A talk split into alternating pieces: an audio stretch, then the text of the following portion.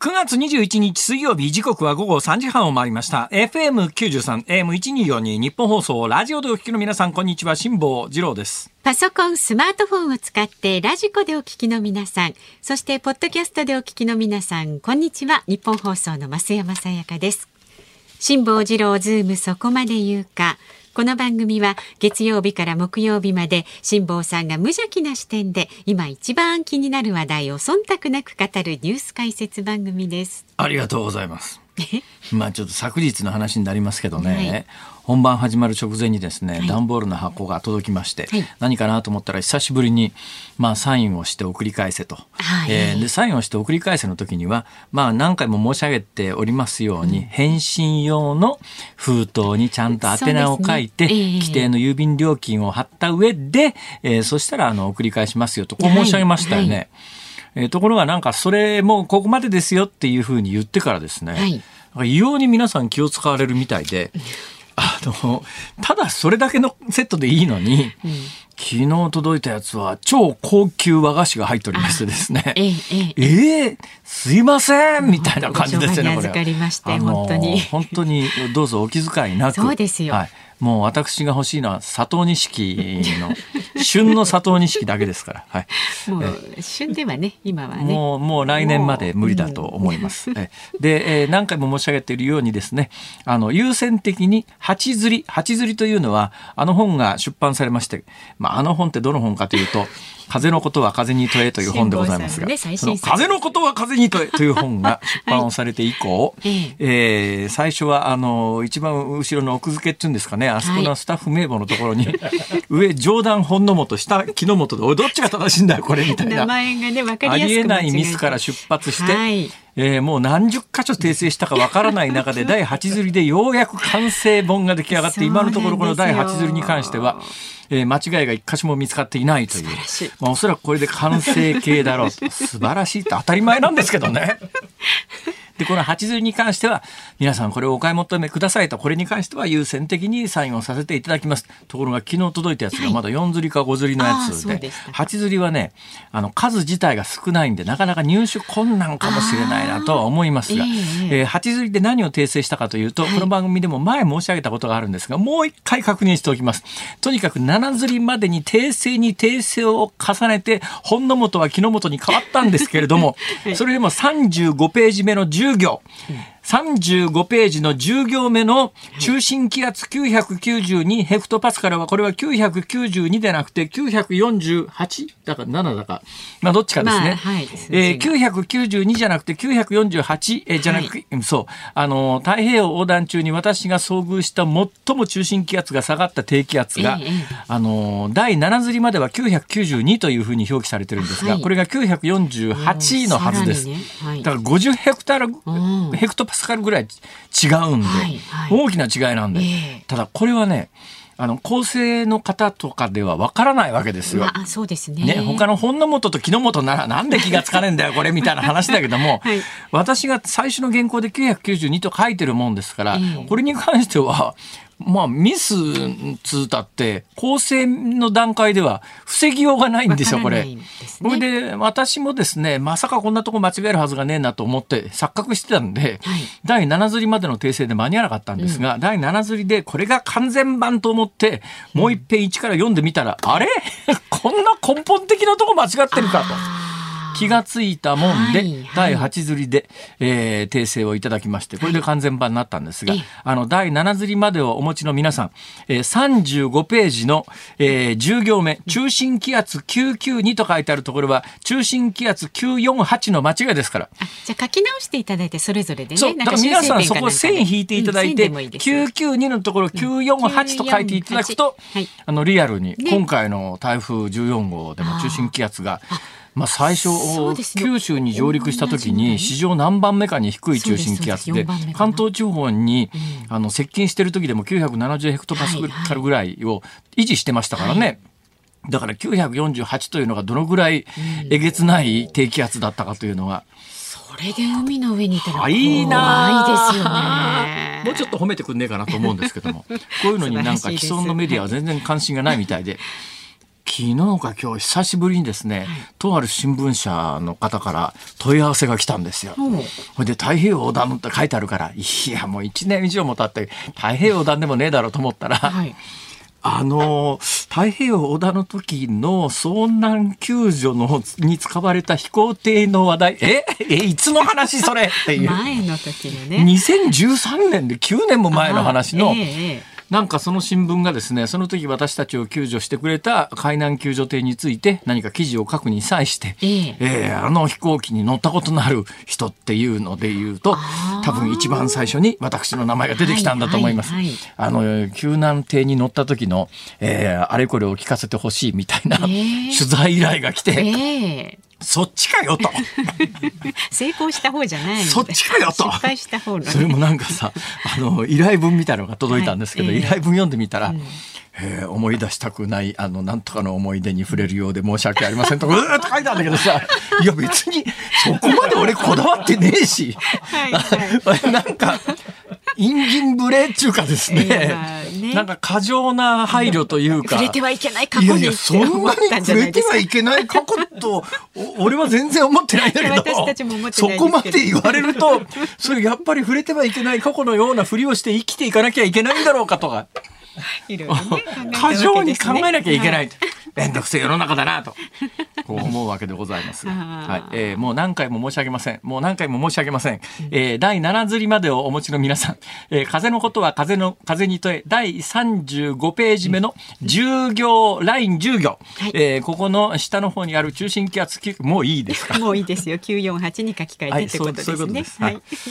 よろしくお願いいたします。いや今日ねそんな話、あれ？今日なんか他に話題があったぞ。ちゃんと今度なんかメモしといたらどうですかね？メモですか？メモ。いや俺さっきなんかメモしたぞ。珍しく本当だなんか書いてなんか書いてあるでしょ？うん、ちょっとじゃあメモ読んでみようか。はい。えー、金利を上げられないということと金利が上がらないということは同じ意味ではない。これ違うわ、全然。これ、これ、日銀の金融政策決定会合のところの話だわ。ちょっとね、ちゃんと真面目なニュース解説そうですね。じゃあ、この後、はい、え、真面目なニュース解説も。はい、その話も、ね、たまにはやっちゃうよ。よろしくお願いいたします。では、株と為替です。今日の東京株式市場日経平均株価反落しました昨日と比べて375円29銭安い2万7313円13銭で取引を終えました7月19日以来およそ2ヶ月ぶりの安値になりました。アメリカで積極的な金融引き締めが続くとの警戒感が強く前日のアメリカ株式相場や今日の中国上海市場が下落した流れを受けて値を下げました。為替相場は現在1ドル143円80銭付近で取引されています。昨日と比べまして40銭ほど円安になっています。さあ、ズームそこまで言うか。この後は昨日から今日にかけてのニュースを振り返るズームフラッシュ。で、4時台には、1992年まで11年間旧統一教会に入信されていたという金沢大学法学類教授の中正正樹さんにお話を伺います。で、5時台は消費者物価指数について解説していきます。番組では今日もラジオの前のあなたからのニュースに関するご意見などお待ちしております。取り上げてほしいニュースですとかオープニングの辛坊さんのお話に対する感想何でも結構ですので送ってください。今日のはなかなか感想を送りづらいと思いますよ。まあいいか、はい、訂正についてね。ありがとうございます、はい、何でもいいです要は。メールは。ZOOM なんだそれズームアットマーク 1242.com 番組を聞いての感想はツイッターでもつぶやいてください。ハッシュタグ漢字で辛坊治郎、カタカナでズーム、ハッシュタグ辛坊治郎ズームでつぶやいてください。今日のズームオンミュージックリクエストのお題は？はい。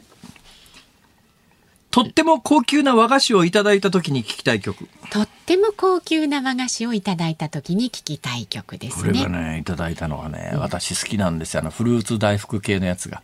なんか甘いところの中に最初にフルーツ大福みたいなやつ食った時にいちご大福とか食った時に、いやこの発想はなかったなとあれはね衝撃的でしたよね思ったんですが今回届いたのはですね旬のマスカットをやっぱりなんかお持ちでくるんだよなやつでこれがね種が入ってるんですよ、この種をどうします？あれは出しますか？出しますよ。でもね最近ねブドウで種が入ってないのが非常に多いんですよ、うん、ところが結構私の知り合いの田舎で作ってる昔ながらのブドウって中にしっかり種が入ってたりなんかするんですが、この種を試しにですよ、はい、今までは習慣として取り出して捨ててたんですよ。試しにパリパリ噛んでみたら、はい、この食感はそれなりにね、えー、あのそうですね。パネ種をパリパリ噛んで食べる食べ物フルーツっていうとパッションフルーツっていうのがあるんですね。パッションフルーツ種食べるんですか？パッションフルーツは種食べます、ね、あんなパッションフルーツの種なんか出せませんよ。パッションフルーツと聞いてもあんまりイメージないかもしれませんが、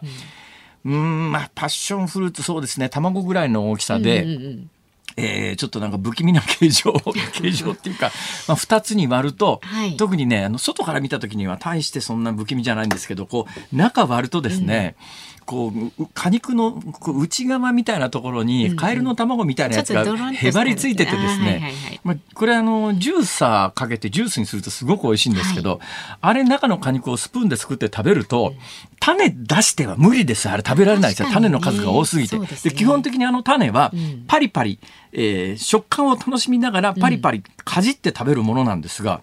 うん、でそれで今年の夏あのいただき物で大量のパッションフルーツを食べた後で、はい今あの巨峰の結構まあトラディショナルな古い巨峰かなんか頂いて、種をパリパリ噛んでみたらあれ？これパッションフルーツの種と似てるぞと、まあ、若干硬くて苦いですけど。ちょっとね苦味あるこれは種噛んで食べちゃいけないものなのかなとかすごく今悩んでるんです。今一番の悩みは何かというと巨峰の種を噛んで食べてはいけないのか。よく昔あのスイカの種食べるとねあのお腹から芽が生えてくるとか盲腸になるとかいろんなこと言ったじゃないですか。巨峰やマスカットの種をパリパリ噛んで食べると何か体に毒なのかと。問題があるのか何かとてもあの高い栄養素がありそうな気がするんですよ。種っていうのは基本栄養あります、ね、ですよね。じゃあマスカットの種も食べましょうよ。いやこれはね簡単にはいとは言わないです 私はここで。あそうですか、はい、えー、えー、またそんなこと喋ってると時間がなくなっちゃうんですよ。ご存知の方がね、はい、もしいらっしゃったらズームアットマークそも最近あのね、えー、果物屋さんで売ってるぶどうにほとんど種なくなってきましたからね。ですね。甘くなってるし、みんなね。はい。どこまで行きましたっけ？そうです。ズームアットマークその割にあの種なしスイカってのも昔一時期あったんですが、うん、あれは定着しませんでしたね。種なしスイカね定着したらいいあったですよね種スイカって2、30年前には結構あって、うん。種が実際に全くないわけじゃないんだけど、うん、あの白い小さい、あの、まだよく熟れてないスイカ割ると黒い種に混じって白い種も入ってますよね。はい、あの種なしスイカってどっちかというとあの白い種がたくさん入ってたんですが、うんはい最近商品として種なしスイカは見なくなりましたよね。そうですね。便利なんですけど、ね、どういう、いや、だけどどうかな。でも、その一方で今のスイカめちゃめちゃ甘いですけどね。甘い甘い種はありますが、うんうん、はい。スイカの種はどうしたらいいんでしょうか。まあ、出す。食べたら盲腸になるんでしょうか。お腹から芽が出てくるんでしょうか。お腹からね、どうなんでしょうかね。私はだけど絶対盲腸になれない自信があります。なんでですか？盲腸取っちゃってますから。はい、お後がよろしくないようですけれども。なんだよそれ。最新のニュースにズームしていきます。ニッポン放送ズームそこまで言うか。このコーナーでは辛坊さんが独自の視点でニュースを解説します。まずは昨日から今日にかけてのニュースを紹介するズームフラッシュです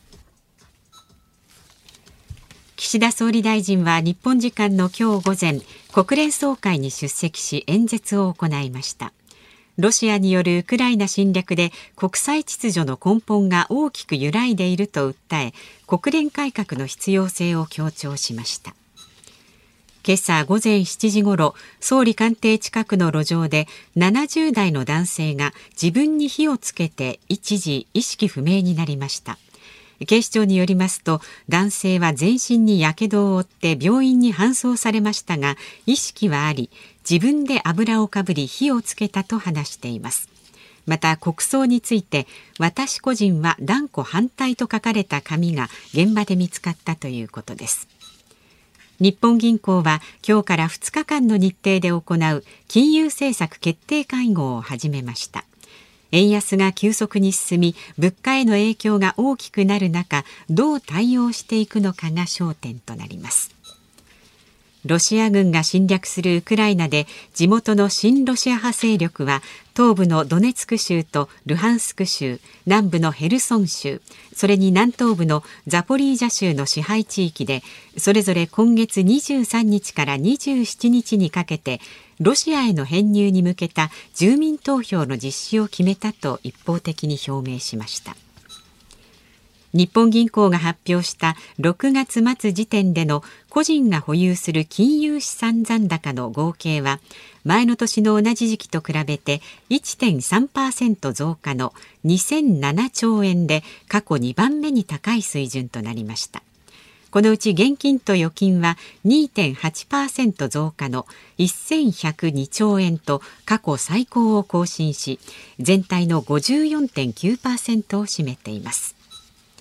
共同通信によりますとイギリスのエリザベス女王の国葬に合わせて香港のイギリス総領事館前でイギリス国歌そして香港に栄光あれをハーモニカで吹いた43歳の男性が香港警察に他人を扇動した疑いで逮捕されました。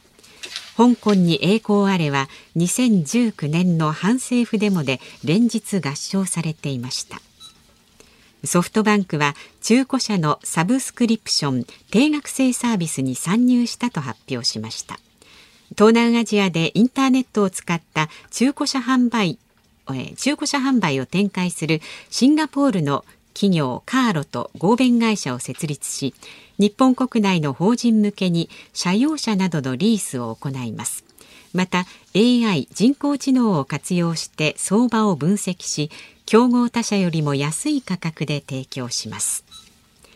アメリカのアップルはアプリ配信システムアップストアを通じて日本で販売する有料アプリやアプリ内課金サービスの価格を10月5日から3割程度引き上げると発表しました。急激な円安の進行を反映したとみられます。また日本のほかヨーロッパや韓国マレーシアベトナムなどでも引き上げます。結構ね飛び飛びのニュースであの深いところで関連しているニュースがありまして、はい、まあアメリカのアップルですね。あのアプリアップルストアアップストアっていうのか、うん、アップストアっていうんですかあれ、はい、あそうだね。アップルの L ないねあれ。確か。そうなんです。えー、そうですが、あの、これ iPhone 使ってない人はほとんど関係ないと思いますが、えー、iPhone 使ってるとですね、いわゆるその、アプリっていうんですか、ソフトっていうんですか、まあ、いろんなものを使う。例えば私なんかあの、太平洋横断中に対応してたのはですね、えー、普通にあの、スマートフォン、えー、iPhone 出しても、その場所の緯度と経度って表示されないでしょ。はいはい、だけどあん中 GPS 入ってますから、うん、緯度と経度はコンピューターっていうかその iPhone 自体は認識してるわけですよ。だけど統計難度、北緯難度っていうやつは、これ表示されないんですね。で、これ表示させようと思うと、まあ他の方法あるのかもしれませんが、私が一番簡単なのが、あの、緯度経度っていうような、えー、アプリがあるんですよ。で、緯度経度っていうアプリをダウンロードして、それをクリックすると、その場所の緯度と経度で移動中だと刻々その緯度と経度が変わるのが見えるんです。これが便利でね一昔前なんか太平洋横断なんかこの緯度と経度を知ろうと思ったらまず緯度を知るためにはですね、はい、転速って言ってですね、えー、まあ北極星の位置なんかすごく分かりやすいんですが、うん、まあその天体の高さをこう測るわけですよ。で経度調べようと思ったら天体がどこにあるのかというのとものすごく精密な時計というのを組み合わせて経度というのはやっと分かるものなんです。この緯度と経度をまあ、算出する作業ってすっごい大変なんです。で、今の一級小型船舶操縦士っていうのは GPS 使うことが前提になってますから、この試験なくなったんですが、今から40年ぐらい前に、今ほど GPS が一般化しない時代の一級の小型船舶操縦士取ろうと思うとですね、六分儀っていうその緯度と経度を測るための天体観測するための機械があるんですが、うん、この六分儀ってやつを使って緯度と経度を天体観測で導き出すっていうのの試験があったんですよ、これ。まあ、ペーパーテストですけども、それを当時の一級船小型船舶って本当難しかったんですが。今は一級小型船舶って、時々あの芸能人がとってあの、あのネットニュースになってますけど、小さな声でしか言いませんが、あんなね数日間で猿でも取れますから。いや猿は 猿は無理。猿は無理。猿は無理。猿は無理。わかりました。私でも取れますから。え、辛坊さんはその難しいバージョンで撮ってるんですか？私は難しいバージョンでですね、半年勉強して、一級小型船舶のはい、まずペーパーテスト受かって、それから2年以内に実技通ったら一級小型船舶通るみたいなシステムだったんですが、ペーパーテスト通ったんだけど、忙しくて実技行く暇がなくて執行して、えーその後私は、あの、一級は、えー普通の猿でも取れるやつで行っておりましたので、あ そうだったんですか。結論から言うと猿でも取れる一級なんですけど、いや猿は。もっと言うと、猿でも取れる2級から、簡単な試験、ペーパーテストで、あのね、はい。えーランク上げしてもらうという、まあ、インチキの1級船舶みたいな。何の話？えーあ、そうです。え、で、アップルストアです。がで、あの、まあ、多くの、あの、アプリは、無料なんですが、はいまあ、課金されるのもあるんですね。その課金されるやつの一番最低価格が120円だったんですよ。今まで。はいこれが一気に160円に上がりました。すげえ大幅な値上げだなと、こう感じますけども、はい実は、あの、円ドル相場を考えると、これ、本国に入る金ってほぼ一緒なんだろうなと。だこのぐらいの幅を見とくと、はい。まあしばらくもうちょっと円安が進んでも、再値上げをせずに済むだろうなっていう幅を多分計算しながら120円から160円に。えーこのお金の話で、えー実はさっきちょっと、あの、株為替のところでですね、はい。言った方がいいか、あ、で、い言おうかなと思ったのはですね、昨日に比べて今日の株価、東証は3時半かな、マーケットが閉まるのが、これで375円29銭安い27,313円。それでもまあ、2万7000円台を維持してるかっていう、そんな印象だと思います。はい。ところがですね、今年に入ってから、日経平均、東証の株っていうのは、あの、外国人、今、日経平均中ってもね、やっぱり外国人投資家ものすごく多くて、外国人投資家の動向次第で株価が上がったり下がったり大きく変動するんですが、ドルベースに直した時の日経平均って、今年に入って円と同じだけ落ちてるわけですよ。だから3割ぐらい落ちちゃってんの。だから外国から日本の株に投資してた人たちは、はいはい。みるみる財産が減ってるって、おい、いい加減にしてくれよっていう、それで同じ文脈で言うとですね、日銀が発生し、発表した6月末時点の個人が保有す保有する金融資産残高の合計というのが、前の年の同じ時期に比べて1.3%増えて、2007兆円で、日本の金融資産残高2007兆円もいっちゃってるよって話なんですけども、でこれあのデータ見るとすごい伸びてるように見えるんだけど、ドル換算しちゃうと一気に3割ぐらい落ちちゃうんですよ。だから、あの、水ぶくれしてまして、はい。今年に入って、まあ、にあの、過去最大になった理由はですね、今年の夏のボーナスが、まあ、過去数年間に比べて、過去まあ、10年、20年に比べても、まあまあ、比較的良かったんで、で、円ベースでは確かに増えてんだけども、国際的な価値基準、ドルのベースに直すと、個人が保有する金融資産残残高も日経の株価もとんでもない落ち方になっちゃってると。だからね、一面の数字だけ見てても本質は見えないと。そんな中、なんでそんなことになってるかというと、日銀の政策決定会合、まあ、あの、日本の金利が世界の中で突突出して日本だけ低いということなんですが、これあの、解説部分は、えーもうちょっと時間が来ちゃったんで、あの、本番終わった後のニュース喋り残しに取っとくとして、結論だけ申し上げておきます。はいはい今日から2日間の、えー日銀の金融政策決定会合で、方針が変更されることは100%ありません。あない。もしこれで黒田総裁が何か変更をするというようなことしたら、私はですね、えーこの職を落として、もう、もうきっぱり今日で辞めさせていただきます。えー、ちょっと。いや、ええっと、ズームフラッシュでした。9月21日水曜日時刻は午後4時3分を回っています。東京有楽町日本放送第三スタジオから辛坊治郎と。増山さやかでお送りしています。さあ、ご意見ご紹介しますはいが。ありがとうございます。しまっちさん、へいへい。えー辛坊さんのね、風のことは風にとへのはい。ご著書につきまして、ええ。訂正箇所一覧を作ってくださいと。それね多すぎて作れないんです もうみんな嫌気がさしてますからねスタッフ一同もうこの話題には触れたくないっていうのが 本音のところだと思います。え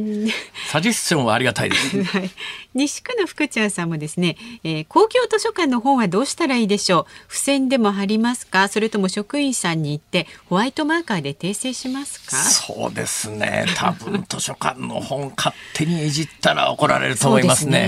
これ厳密に言うと器物損壊という。でも著書著者がそうしてくれと言ってる場合に器物損壊で、まあ多分立件されることはないと思いますが、器物損壊のリスクはあるということは、はい、ご承知おきいただ鉛筆で薄く、後で消しゴムで消せるぐらいの範囲だったら器物損壊にならないと思いますけど、何を指図してんだこれ。本当ですよ。触れない方がいいと思います。そうですね。はい。はい、それから山にゃんさんはですね、種についてですね、五十数年間スイカ巨峰種出したことないです。嘘 巨峰、えー、巨峰に至っては皮ごと食べてますけど。豪傑ですね。盲腸になったことないですね。種出したり皮出したりするのめんどくさいものねって。はい、やっぱね種には微妙な成分が含まれてて、例えばあの一説によると、ね、うん、何かの果物の種は血液サラサラにすると。でそれ聞くといいんだけど、うん、人によっては血液サラサラにしちゃいけない人もいるわけで、ね。うん、血が固まりにくい人とかいらっしゃいますから、だから万人にとって薬になるかというとそれはなかなか難しかろうと。えー結局こういうものは自己責任しかしょうがないんで。でね、でもね、はい、そういった似たようなご意見、平田焼きそばさんも面倒なんで子供の頃からスイカの種は避けずに食べていますが、体に異変はなく盲腸にもなってないっていう。え、スイカの種食べてる人がそんなにいるとは思わなかったですね。結構食べ応えありますよね、スイカの種は、ね、スイカの種かじったらあれかなり苦いですよ、確か私の記憶で言うと。だいたいスイカの種っていうのは、昔はですね、今なかなかそういうのなくなりましたけど、はい、昔の木造家屋には濡れ縁っていうのがあって、ね、濡れ縁って何かっていうと、うん、雨戸の外側に、雨が降ると濡れる、まあ、えー、うん、なんなんていうんだ廊下みたいなものがあるんですね。あの濡れ縁っていうところに腰をかけて、はいで、あの、雑草だらけの狭い庭に向かって スイカをかじりながらスイカの種をピュッピュッピュッ飛ばすという。で、稀にあのスイカの種が芽が出してくる、芽が出てきて、スイカがなるとすっごい得した気持ちになるという。なんか昭和の時代。に芽が出て育ったって話聞かないから。そうですね。そう簡単にスイカってできるもんじゃないんだなと思いますけども。まあ基本スイカの種というのは縁、縁側に座ってペペペペ、あの飛ばしながら食べるというのは、あれは基本的な日本の夏の風景だと思うんですけど、最近そういうベベランダつったってマンションのベランダからやるわけにいかないしな これ。下の人に怒られますよ。その種プッププップやったら。はい。まあ、そんなことももしかすると、皆さん。がスイカの種を食べ出した背景にあるのかもしれません、うん。えー、それからレイさんですね。ブドウの種、噛むかどうかは別として、ブドウの皮と種を外に出しながら食べるのは日本人だけだと聞いた気がすると。あまあそれが日本人だけかどうか知りませんけど確かにね、私も衝撃を受けたことがありまして、はい、1970年代後半にバックパッカーで世界を回ってる時に、ギリシャのユースホステルで、はい。えー、ご飯のデザートかなんかに桃が丸ごと出たんですよ。それがねカッチカッチの、まあ、あんまり甘くない桃なんですけども、このカッチカッチの桃を、はい皮剥こうと思っても剥けないんですよ。うん、で周り見渡したら、うん、みんなそのまま食ってんだね。え？えー、ギリシャの人って桃皮剥かないんだと思って。なんか桃ってでも毛がないいやそうなんですよ。桃ってなんかなんか口の中イガイガしそうじゃないですか。桃の皮を剥かずに食べてるのを見て。あれは私人生最初のものすごいなんか異文化体験っていうか衝撃でしたね。そこでのあ。の輸送ステルでは別の大事件も勃発してるんですけど、聞きたいですか？そう聞きたいけど。わかりました。じゃあ短期でもう一瞬で1分で、まあ、一瞬じゃ無理だな。あのね、グラウンドフロア、ファーストフロア、国によってはファーストフロアが2階を意味することがあるんですよ。ね。で、あの、ギリシャはどっちだったか忘れましたけど、ユースホステルの入り口で、あの、シャワールームを聞いたら、はいファーストフロアって言われたんですよ。えそれで何にも考えずに、1階のドアを、シャワールームのドアをバンと開けた瞬間に、はい、金髪美女にギャーって言われて、えー、そのままなんか他の人につままれて、フロントまで連れてかれて、えー、もうちょっとで警察に。だ。から2階って向こうは言ったつもりがこっちはファーストフロアだから1階だと思ったんですよ。1階だと思っちゃったから。ほいで警察に連れてかれる寸前のところでむっちゃ現地語ができる日本人がいて、その人がまくし立てて助けてくれたよかったですね。えー、以上でした。犯罪歴ができちゃうとこでしたね。はい、まだまだご意見はズームアットマーク一二四二ドットコムでお待ちしております。この後は、えー、以前旧統一教会に入信されていた仲正昌樹さんにお話を伺います。辛坊さんが独自の視点でニュースを解説するズームオン。この時間特集するニュースはこちらです。旧統一教会が明日記者会見。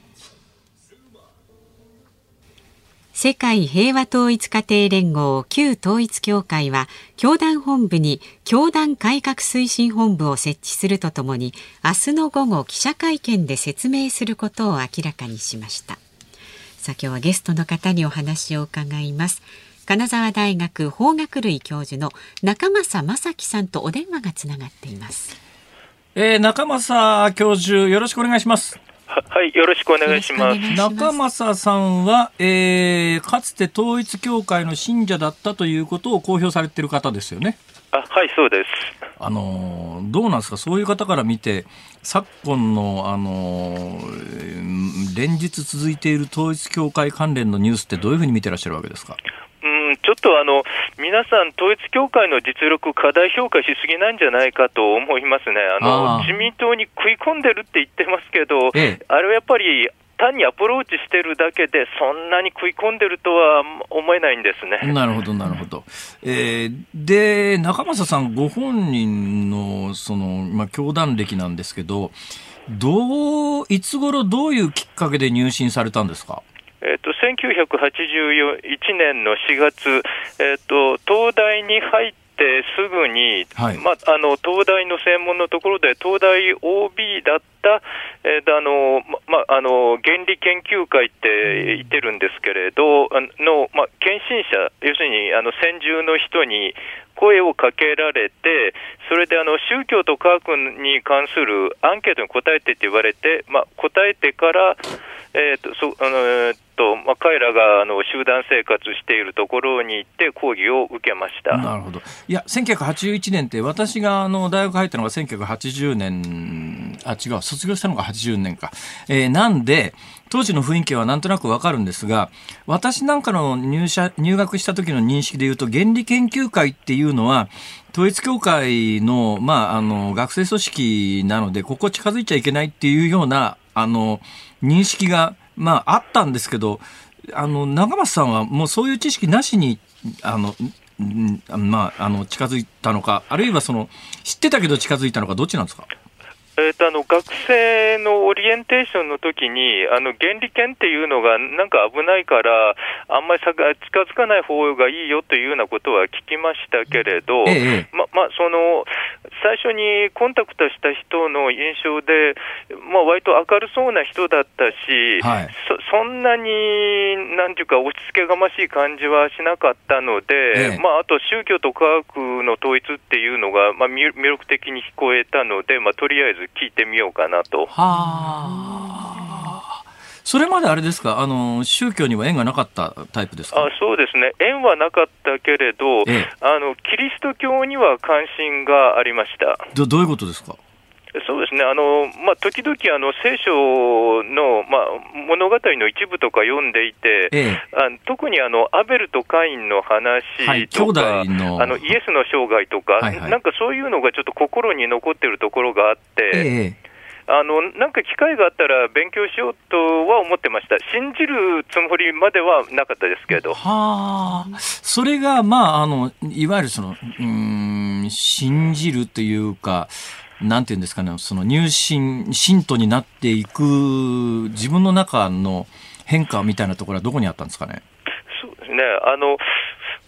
統一教会の、まあ、これ、特徴なんですけれど、えまああのえーと、教義っていうのは、基本的には聖書に書いてあることをあの独自解釈していくんですけれど、はい、あの必ずその講義を聞いている人のこの悩みを、まあ、うまく聞き出して、え、であのその本人は大抵の場合、まあ、自分の悩みなんて他の人に理解されないだろうなと思っている場合が多いんですよね。えー、で、まあ、周りからどっちかっていうと、まあ、全然悩みがない人みたいに見られている場合が多くて、そういう人間に対して、ああのななんかこう考えてることはないですかって言って、それで、いや、実はあなたが密かに考えてたことは、聖書の中の、えーと、この人物のこういう悩みにまさに対応してるんですと。あなたが抱えている問題っていうのは、全人類が、えー、この歴史を通じてずっと抱えてきた問題なので、これはあの非常に重要なことなんですっていうふうに、まあ、あの非常に分かってくれたような感じで、えー、聞いてくれるんですね。なるほどそれであのこの、えー、競技っていうのは、なんかこう、客観的な知識じゃないっていうふうに思わせるんです。えー、あのでもね、今の話を伺うと、まあ、それ統一教会に限らず他の宗教でも大体まあアプローチしていく方法って似たり寄ったりじゃないかと思うんですが何か統一教会が他の宗教と決定的に違うっていうところはあるんでしょうか？そうですね、これ、あのまあ、やっぱりあの、まあ、私がいた頃はあのあまあ、教祖の文鮮明氏は生きていたので、はい、まあまああのまあ、最終的にはこの人が生きたメシアですと、ええ、っていうことを言うわけね。で、ええ、まあまああの教祖特別な人だっていうところは、まあ、あの結構あると思うんですけれど、はい、ただあの、違うのは、この教祖は人類のその現在、追っている現在を解く方法を、まあ、見出しましたと、ええ、であのこの人は今あの、サタンと戦ってますと、でその戦いにあなたも参加するんですっていうふうに。要するにあの自分があのどうしようもない人間だと思ってた人に、ええ、こあのこの文先生と一緒にサタンと戦いましょうっていう感じで、ええ、ななんかこの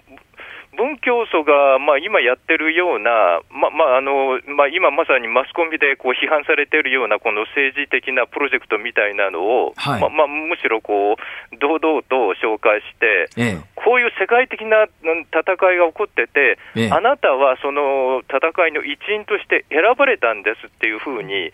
そうやってこの文教祖の生涯と聖書の中の物語と、まあ、本人のなんかこう悩みと、なんかそれで統一教会が今、あのいろんなところ、世界のいろんなところでやってるところをこうっと結びつけて、大きな話を聞かせてくれるんですよね。なるほどそれで、まあ、今まで自分っていうのはもう、まあ、人からあんまり相手されてないなと思ってた人間が、まあ、なんかその大きな物語の、まあ、こう前線の兵士になったような。あまあ、これからなれるような気分になるんです。あ要するに、教団の中に入ると、自分の存在意義みたいなものがはっきり見えてくるってことですね。そうですよね、だからこの普通の宗教だと、まあ、この霊的にっていう、まあ、統一教会も当然、その霊的にこういうことがありますって言う言うんですけれど、その霊的な話っていうのを必ず、えー、教祖がやっている、なんかこのアメリカとか韓国とか、もうちょっと世界的に大きな、まあ、歴史的な事柄にやっぱり結びつけて、まあ、当然誇張してるんですけれど、はい。つまり、これはもうあの単に霊界で起こってるっていう話じゃなくて、それがだんだん現実化してるんだと、ええ、ああれはまさにその教祖が、えー、やってたことが実りつつあるんだっていうふうに、まあ、その統一教会と、まあ、政治家とか財界人とかの、えー、文化人とかの関係を、まあ、こうそういうふうに説明するんです。なるほどあのただね、私なんかみたいにあの、そもそもどの宗教とも関わってない人間からすると、ぶっちゃけ言うと、今の話を全部聞いて思うのは、実は他の宗教と大して変わんないんじゃないかっていう気がするんですが、ただまあ、あの、今徹底的に統一教会叩かれてますけれども、本質的な、あの問題ってどこにあるんですかね？それはやっぱり一番、まあ、あの本質的な問題っていうのは、これ、まあ、あの統一教会の中でももう日本特有の問題なんですけれど、えー、えーとあの韓国日本っていうのは、まあ、その韓国に対して、えーまあ、あの競技であのえあの上側のエヴァ国家ってことになってるんですけれど、もともと、あのまあ、韓国っていうのはもともと上側のアダム国家として、えー、あの用意されてたと、で日本は、韓国と近い日本は、それを歴史的に支える立場だったのに、逆に、えー、植民地支配して、韓国の文化を壊そうとしたと、それでサタン側のエヴァ国家に一度落ちたんだけれど、まあ、神とメシアが、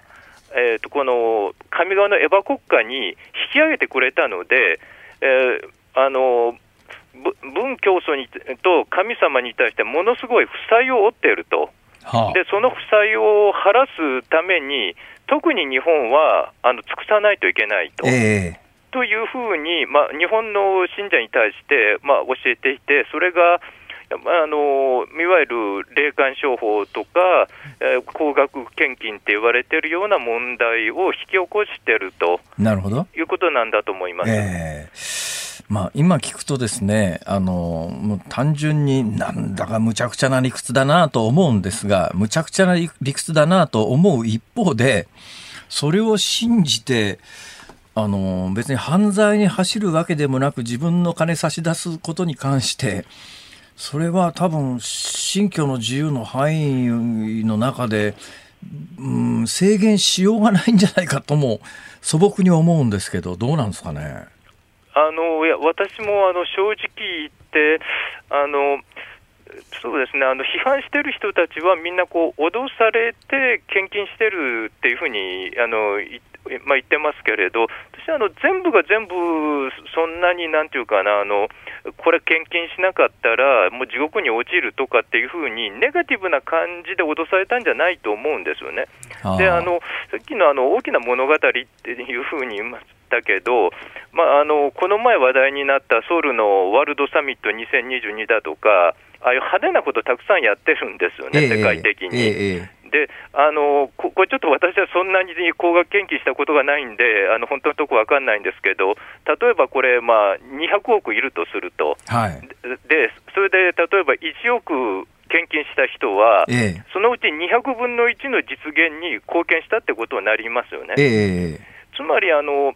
あなたは実際にこのイベントが実現できることに貢献したんだと、あなたのおかげでこれができるんだというふうにポジティブにあの話持っていくんですよね。えー、でそういうのが非常に、まあ、話に長けた人たちがいて、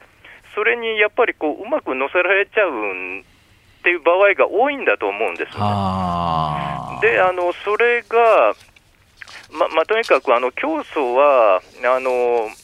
なんとか、あんまり日本の細かい事情とか考えないで、とにかく勢いで、もうとにかくこれやるんだと、お前たち頼むぞみたいな感じで、あのまあ、日本の幹部を、まあ、あの知った激励して、日本の幹部もあのなんていうか、えー、その競争に喜んでもらうってことしか考えてないので、とにかく、えー、自分の下の、まあ、一般信者に、まあ、葉っぱかけると、でその一般信者の中に、あのとにかくもう頭の中で、まあ、あのお父様って呼んでたんですけど、お父様のために、まあ、自分これだけ貢献したいと、それで頭がいっぱいになってて、やっぱりあのかなり無理をしてしまう人たちが出てくると、であのその中に、まあ、自分で無理するだけじゃなくて、他の信者とか、あのまあ、と壺とかあの他方とお客さんに無理させてしまうと、えー、で中にはあの霊現象が起こっているように嘘ついちゃう人まで出てきてしまうと、まあ、それがやっぱり行き過ぎてたんだけれど、その幹部たちもまずいと思ってたんだけど、止められなかったんだと思いますね。あのさっき申し上げたように私なんか聞いて素朴にむちゃくちゃな理屈だなと思うんですがその幹部の皆さんや信者の皆さんは100%信じてるわけですか？あいや100%っていうのが全く何の疑問も持たないっていう意味だったらそれはないと思います。ああのもう幹部の人でも時々、その礼拝なんかの時で、いやお父様にこれ言われてどうしようかと思ったと、でここれ、これ本当に実現しようと思ったら、もう俺はもう犯罪者になるかもしれないみたいな、そういう弱気なことを言ってる人も結構いますし、あの信者の中でも、例えばその礼拝だとか、その一緒に祈祷するときとかは、もうもうあのお父様のことしか考えてないみたいな感じになっちゃうんですけれど、えー、実際になんかこう日常生活の中で会話してたら、いや、どうしようかなって、もうあの普通の人に戻ってるんですね、結構。なるほどね。あの長松さんが、まあ、それだけ、それだけっていうか、まあ、さっき伺った、まあ、熱心なというか、信者だったところから、抜けたきっかけは何だったんですか？えーと、これ要するにあの合同結婚式の,、まあ、あのこれ、祝福って内部では言ってるんですけど、えー、相手との、まあ、関係うまくいかなかったと、まあ、その相手の人が、まああの結婚に関するちょっと重要なことをあの、まあ、隠してたとが、まあ、あの喧嘩したきっかけで分かったと、まあ、これが一番大きいんですけれど、はあ、ままあ、そのことプラス、えっと、あの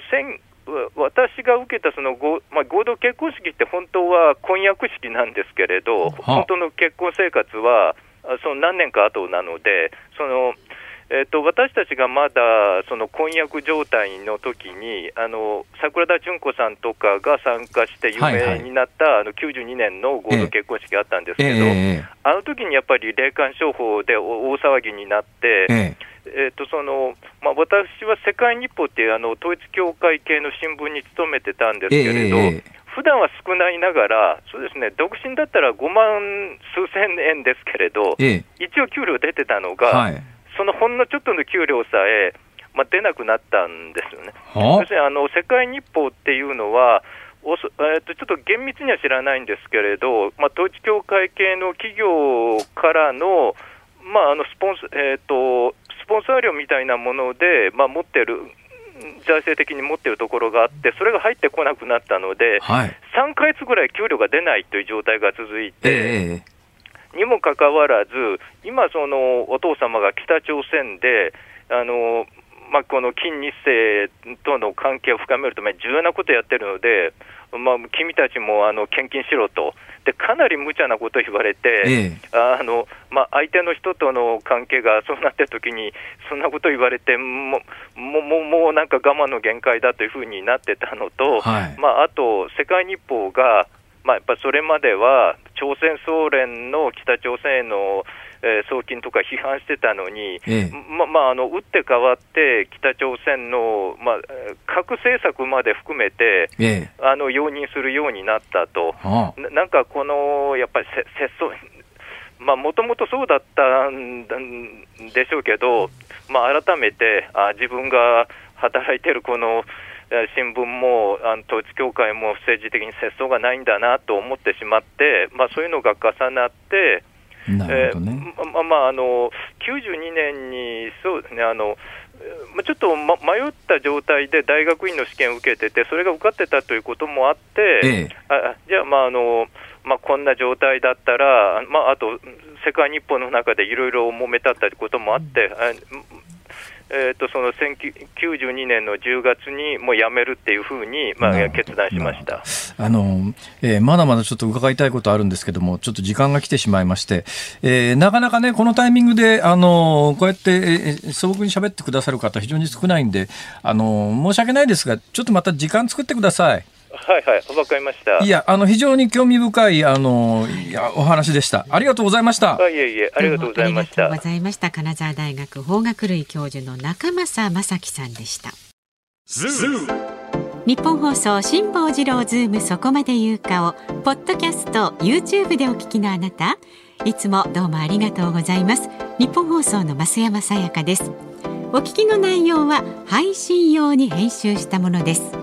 辛坊治郎ズームそこまで言うかはラジオ局ニッポン放送で月曜日から木曜日午後3時半から毎日生放送でお送りしています。番組はラジオの FM93 AM1242 に加えてラジコでもお聞きいただけます。ラジオラジコではポッドキャスト YouTube 版にはないコンテンツが盛りだくさん。アトムさん吉田由紀ちゃんの中継企画さらに辛坊さんが「夕刊富士」の気になる記事を解説するコーナーそして辛坊さんが聞きたい曲をお送りする「ズームオンミュージックリクエスト」などラジオラジコでしか聞けないあんなことやこんなことがいっぱいです。ポッドキャスト YouTube を聞いた後はぜひラジオラジコで辛坊治郎ズームそこまで言うかをお楽しみください。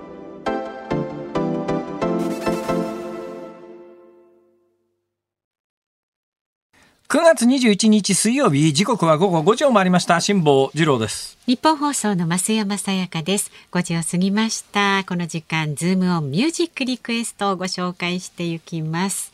今日のお題はとっても高級な和菓子をいただいた時に聞きたい曲です。どんな曲ですよ。あるんですよいろいろ。まずはね八王子市の奈落さん59歳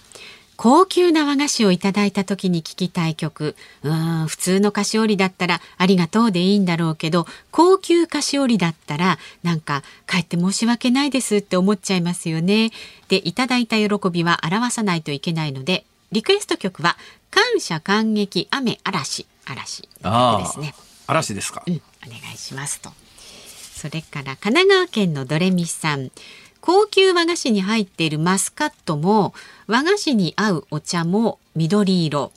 ということでグリーンの相歌。お願いします。なかなかいろいろ考えてくださってます、まあ、お茶系はあるかもしれないですね。お茶ね。お茶の歌。うん。うん、あ、そうそう。飲み物系で言うとね、神奈川県のますみさんも高級な和菓子には日本茶はもちろん合いますが、コーヒーと一緒に味わいたい時もあります。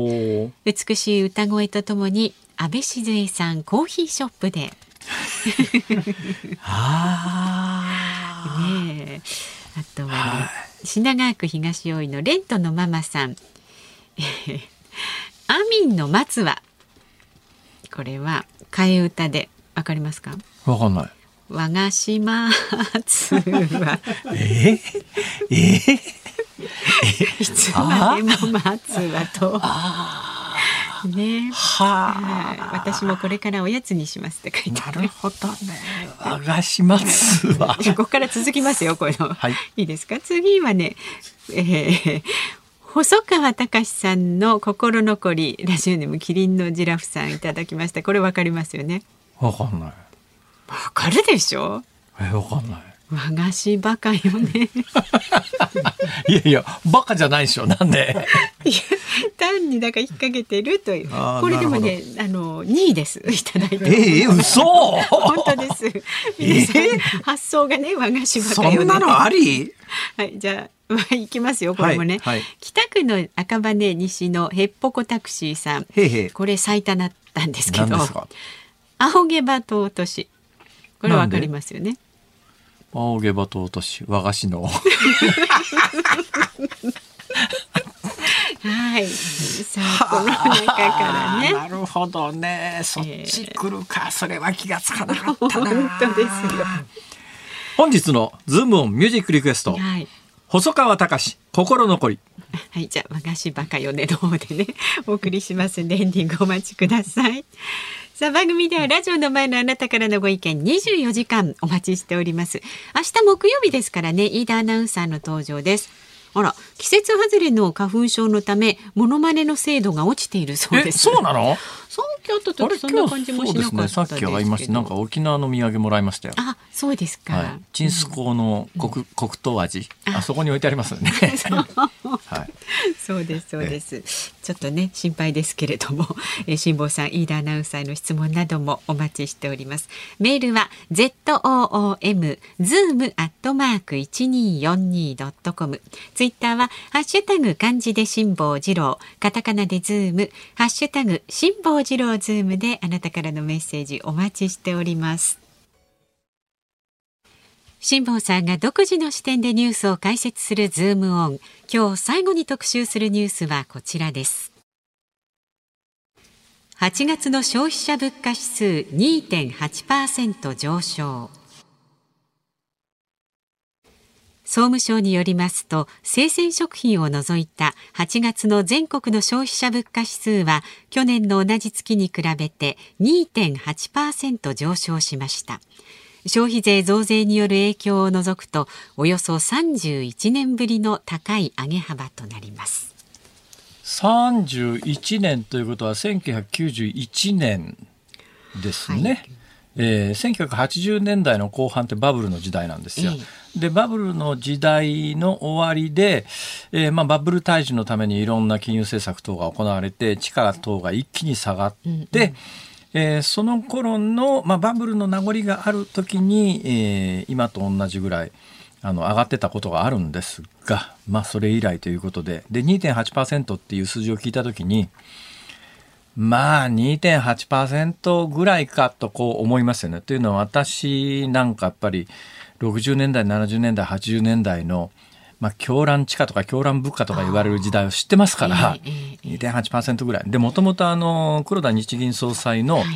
えー、物価誘導目標が2%、はい、安定的に2%物価上昇を目指すと。もともと2%の物価上昇を目指してたわけだから、現状2.8%ぐらい、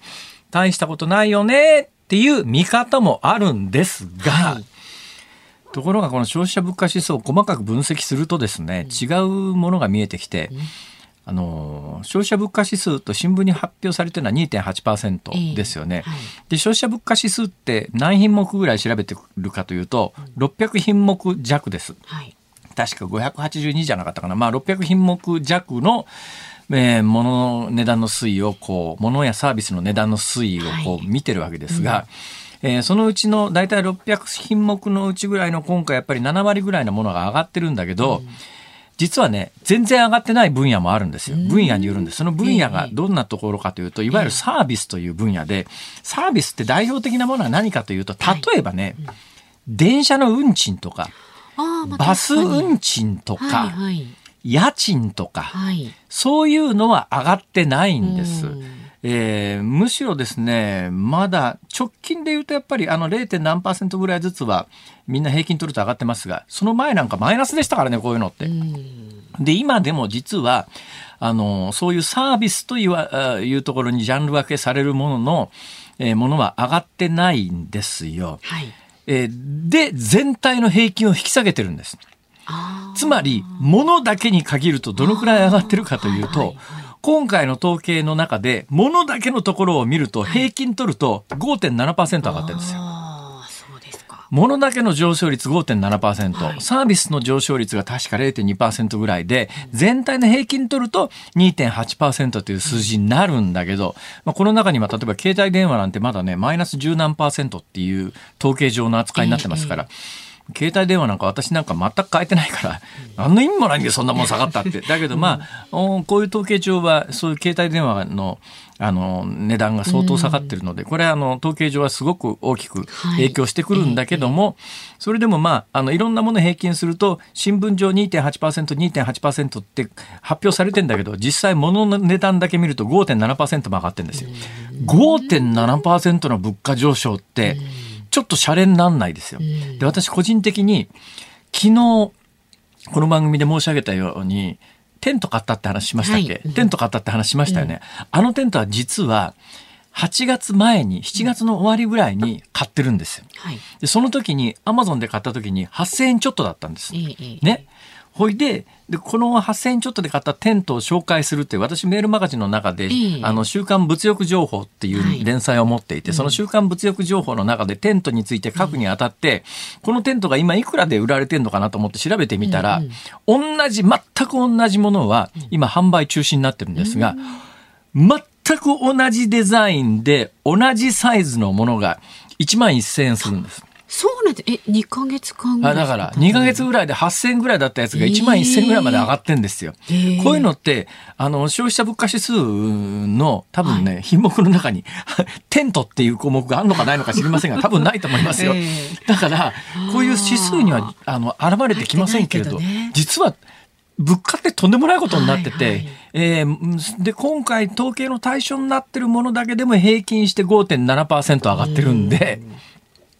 じゃあこれ物価を抑えるにはどうしたらいいのかっていうと、はい、まあ一つには円安を円安を何とかするとかね、輸入物価当然上がりますから、それからまあ、あの、物価上昇局面における、えー、全世界的なもう歴史的なあの対処方法としては金利を上げるっていうのがどこでも行われるんですが、今まあ、あの、金利日本で上げられる状況じゃありませんし、あの、黒田日銀総裁っていうのはもう、あの、ある意味原理主義的に金利上げない人ですから、だから、まあ私申し上げたように、今日明日、今日銀で金利を決定する会合というのが行われてますけれども、この日銀の、あの、金利を決定する会合の中で、黒田日銀総裁が金利を上げるという判断することは、まあ先ほど100%ないと。もしあったら、俺はこのの番組やめると。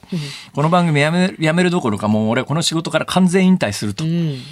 えー、言ったぐらい、まあ自信があるんですよ、この人は。だけど、そうすると何が起きるかというと、金利は、あの、政策金利は上がりません。だけど、まあ、政策金利上がらないけれども、長期金利上がらないかっていうと、これはちょっと別問題なんで、この話出すと長いからもうやめときますけども、まあ、あの、政策金利は上げられない。だから、金利が、いわゆるその新聞に書いてある金利っていうのが上がることはない。円安は止まらない。物価は上がり続ける。あの、予言しときます。年内に、この消費者物価指数は、今2.8%ですね、はいはい、3%超えてきます。3%は軽く超えてきます。すね、だから今その2.8%の数字でも実際物の値段は5.7%伸びてますから、はいはい、そうした時に政治的にどうするんだろうなこれっていう感覚はありますね。で、さらにですね、金利上がらないということは、高齢者は預貯金の金利もつかないわけですよ。そうすると預貯金の金利つかないは、うん物価は上がるわ。で、なおかつ最近年金のあの変動は物価連動じゃなくて、賃金連動というのが取り入れられて、賃金が上がらないと年金もむしろ下がったりなんかする。年金上がらない、物価は上がる、預貯金預貯金に金利がつかない。だから、一昔前の高齢者って頑張って定年退職迎えた時の退職金の金利で子供にあのお年玉でもくれてやろうかっていうそういう循環だったんですけど全部断ち切られちゃってるという状況の中でまあ政府も日銀も今もう動きようがない状況に追い込まれてると。はい、っていうまあそういうことです。なんか悲しい気持ちあわかりました。じゃあ何とかしなきゃいけないどうしたらいいのかということについてですね、はい、時間がなくなりましたんで後日改めて。じゃあ楽しみにそちらしております。ズームオン来年ぐらいかな、えー、ズームオンミュージックリクエストお送りしたのはラジオネームキリンのジラフさん、ヨットットさん、タッキーさん、川崎うさぎさん、モナカさん、くんちゃんさん、以上6人の皆さんのリクエスト、細川隆心残り。染みますね。染みますね。私バカよね。はい、作詞中西礼さん。はい。天才ですね。ね今聞いてて、秋風の中、枯葉が一つ枝を離れるようにと聞いた瞬間に、うん、あの、オー・ヘンリーっていう作家のですね、はい、短編で最後の一葉っていうの知ってます、あの、最後の一葉ですよ。なんかあれを思い出してしまいましたね。した関係ねえよな、考えてみたらと。最後の人は関係ないだろうと思ったんですが、えー、なかなかね、えー、作曲中村泰治さん、中村泰治さん、中西礼さん、もう、スター誕生ですよ。本当ですね。スター誕生審査員。はい、はい、本当にあの頃のスター誕生の審査員って私子供で見てましたけど、えー、実に憎らしかったですね。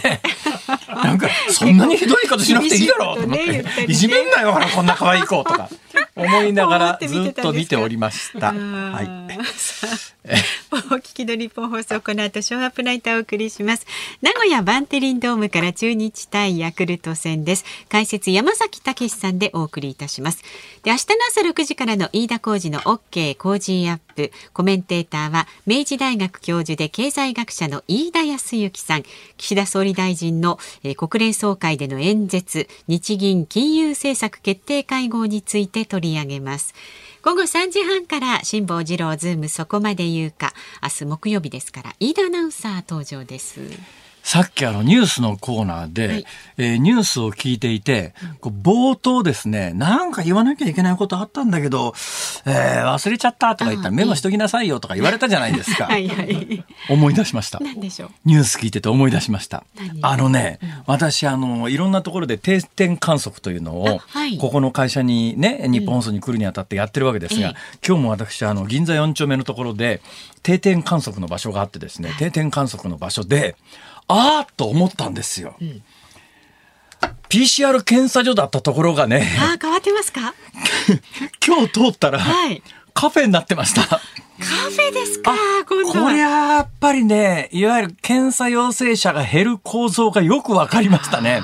基本この今の状況の病態だと、あの、無症状の人多いですから、検査数が減りゃ劇的に陽性者数減ってくんですよ。なんせ、検査所カフェですから。